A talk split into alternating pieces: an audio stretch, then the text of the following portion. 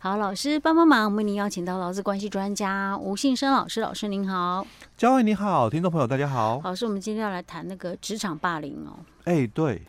后来发现那个职场霸凌，不要以为没有，嗯，很多地方其实都有。哎、欸，对。嗯，只是它造成的影响大跟小。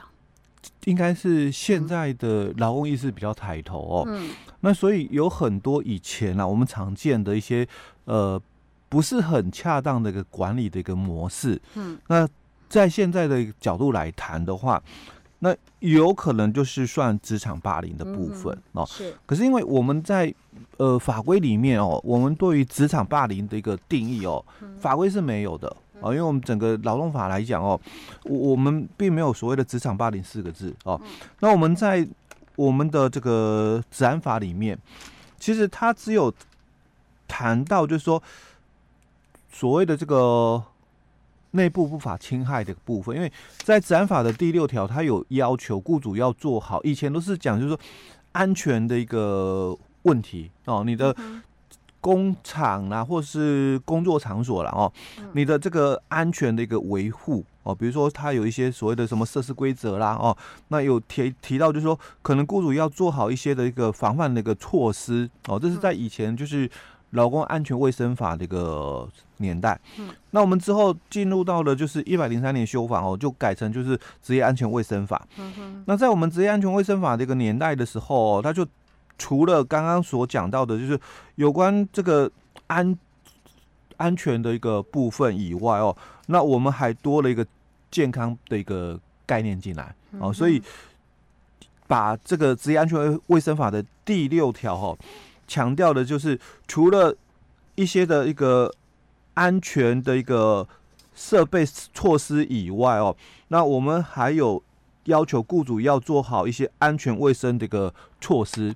那在这个安全卫生的一个措施里面，它第一个就谈到了重复性作业等触发这个肌肉骨骼这个疾病的一个预防哦。那我们常讲就是这个人因工程改善的一个计划哦。那再来第二个就是轮班、夜班工作，还有长时间工作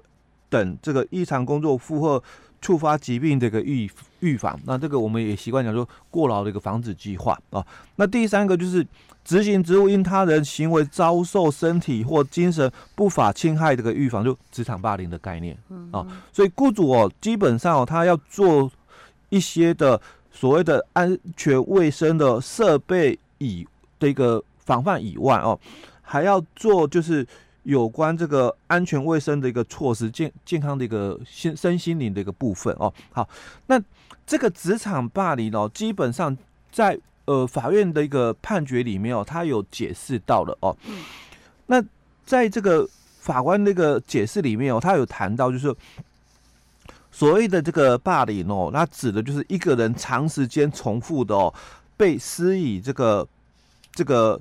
欺压或者是骚扰的一个部分哦，嗯、那他是就是很多人针对他的，所以他是被锁定的一个被霸凌的一个对象哦。那如果发生在职场，当然就是所谓的职场霸凌哦。所以在我们的这个劳动部，他有把职场霸凌哦，就有一个简单的一个定义出来。他说，在工作场所所发生的哦，那借由这个权力的一个滥用与。与这个不公平的一个处罚哦，那所造成的一个持续性的一个冒犯，或者是威胁，或者是冷落、孤立，或者是侮辱的一个行为哦，那使得这个被霸凌者感到受挫啦、被威胁啊，或者是被羞辱、被孤立啦，以及受伤而进而去损到他的一个自信所带来的一个沉重的一个身心的一个压力的行为哦，那这个就是我们。称之为的一个职场霸凌哦，所以在这个职场霸凌这个要素里面哦，它就有包括了，就说应该要有刻意伤害这个敌对行为的部分，就是负面行为的部分哦。那再来就是应该要有就是不断重复的一个发生，以及造成这个受霸凌者在身心的一个伤害的情形哦。那这个大概就可以称之为哦职场霸凌哦。所以比较麻烦的问题点是在于，就是说这个。职场霸凌哦，你你是没有看得出来，就是说表面的一个受伤的，哦，他不是那种比如打人的那种，就是你会有外伤可以看得到的，它是一种无形当中的精神上、对。心理上的一个折磨。所以这种在我们的那个认定来讲哦，就会比较麻烦一点。哦，因为你到底算不算职灾？因为我我们在谈职业灾害的时候，如果发生这个意外的一个事故嘛哦，那当然这个很容易就判断的出来了哦，因为我在工作场所哦，那这个工作的时候所受到的一个就是事故嘛哦。伤害，那大概可以认定就是职业伤害没问题哦。那或者是我因为工作场所里面的一些的这个危害因子的一个部分哦，那长期的一个造成哦，对我身体的一个伤害哦，职业病哦，那这个都是职业灾害没有问题。但是因为是心理上的一个。影响的一个部分，或精神上的一个影响的部分，像忧郁症，嗯，然后他没有很明显的外伤的一个部分，所以像这种职场霸凌，它能不能被认定是职业灾害哦？所以在判断上了哦，习惯上我们会以就是说，在劳动部它有个职业安全卫生所哦，那他之前哦曾经有公布一个参考的一个指引，就是。工作相关心理压力事件哦，所引起的这个精神疾病的一个认定的一个参考指引哦，嗯，那以这个指引哦来做一个判断的一个基础哦，嗯，所以在这个指引里面，他说是不是这个职场霸凌的所造成的一个职业的一个灾害哦？那有两个判断点，那第一个判断点就是有比较强这个潜在风险的一个来源，当然这个风险来源就是我们刚刚所提到的。组织内部常见的一个不法侵害的部分哦，那这个组织内部的一个常见的一个不法侵害，当然包括了之前哦，在劳动部它有列举了几个点哦，就第一个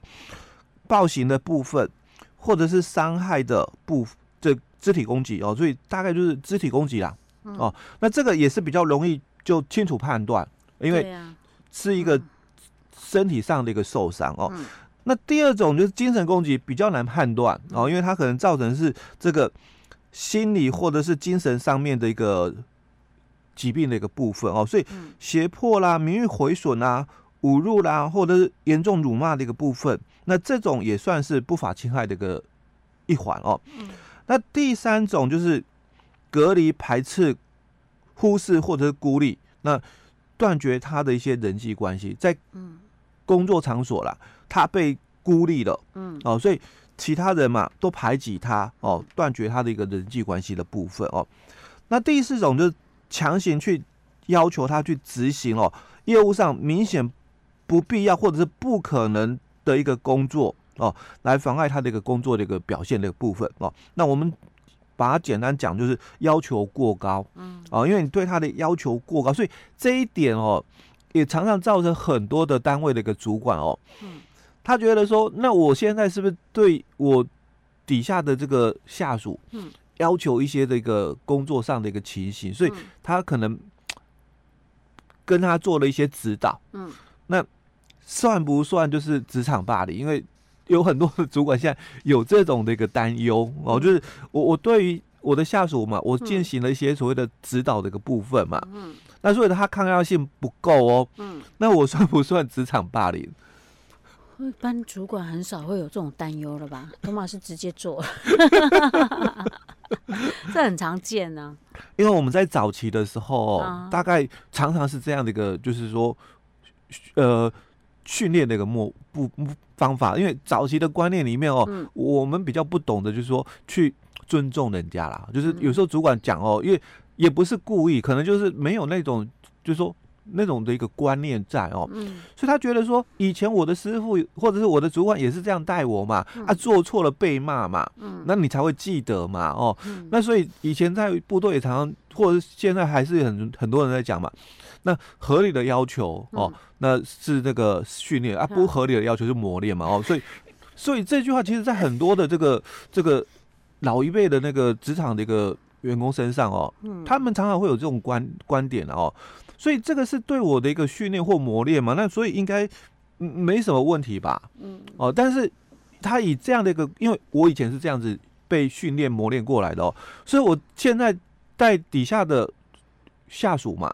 我我也是用这种观念啊，因为我就是这样子过来的嘛，哦，所以我也是用这种观念在带底下的人哦。可是以前的话是劳工意识比较不抬头，那那现在我们是劳工意识比较抬头的一个部分哦，所以就很多的这个年轻人都讲，那这算职场霸凌吗？这个其实我觉得有时候真的也很难界定。嗯，哎呀，嗯，哦，所以刚刚我们一开始也提到了，所谓的职场霸凌，应该它是一个就是说